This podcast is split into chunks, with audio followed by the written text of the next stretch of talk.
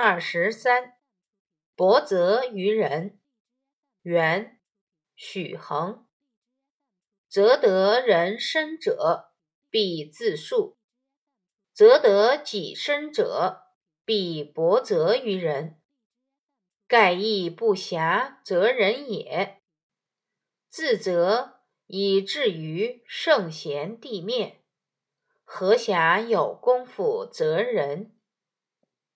注释一：选自《鲁斋遗书》文渊阁《四库全书本》，标题为编者所加。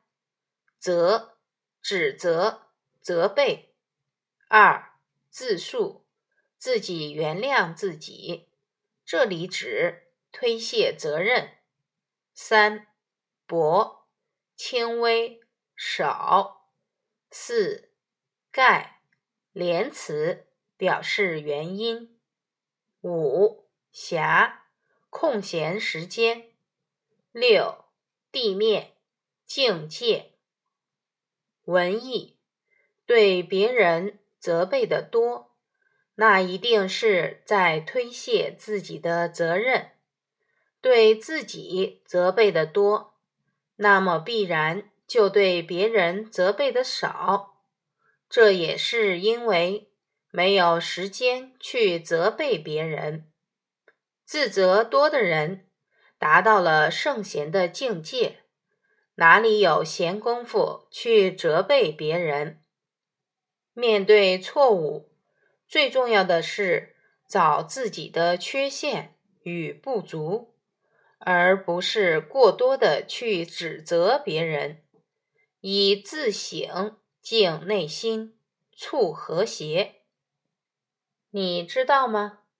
心中有主。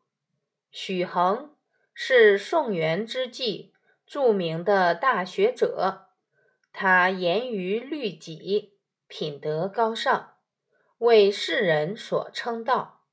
一天，许衡和众人一起外出，因天气炎热。大家都口渴难耐，正好路边有一棵梨树，黄澄澄的梨子挂满枝头，众人又惊又喜，争着摘梨解渴。唯独许衡坐在树下不去摘梨。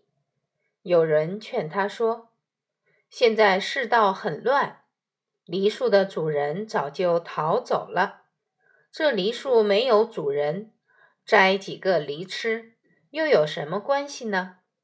许衡却严肃地说：“不是自己的东西就不能乱吃。梨树没有主人，我的心中难道也无主吗？”大家听了许衡的话，顿时对他肃然起敬。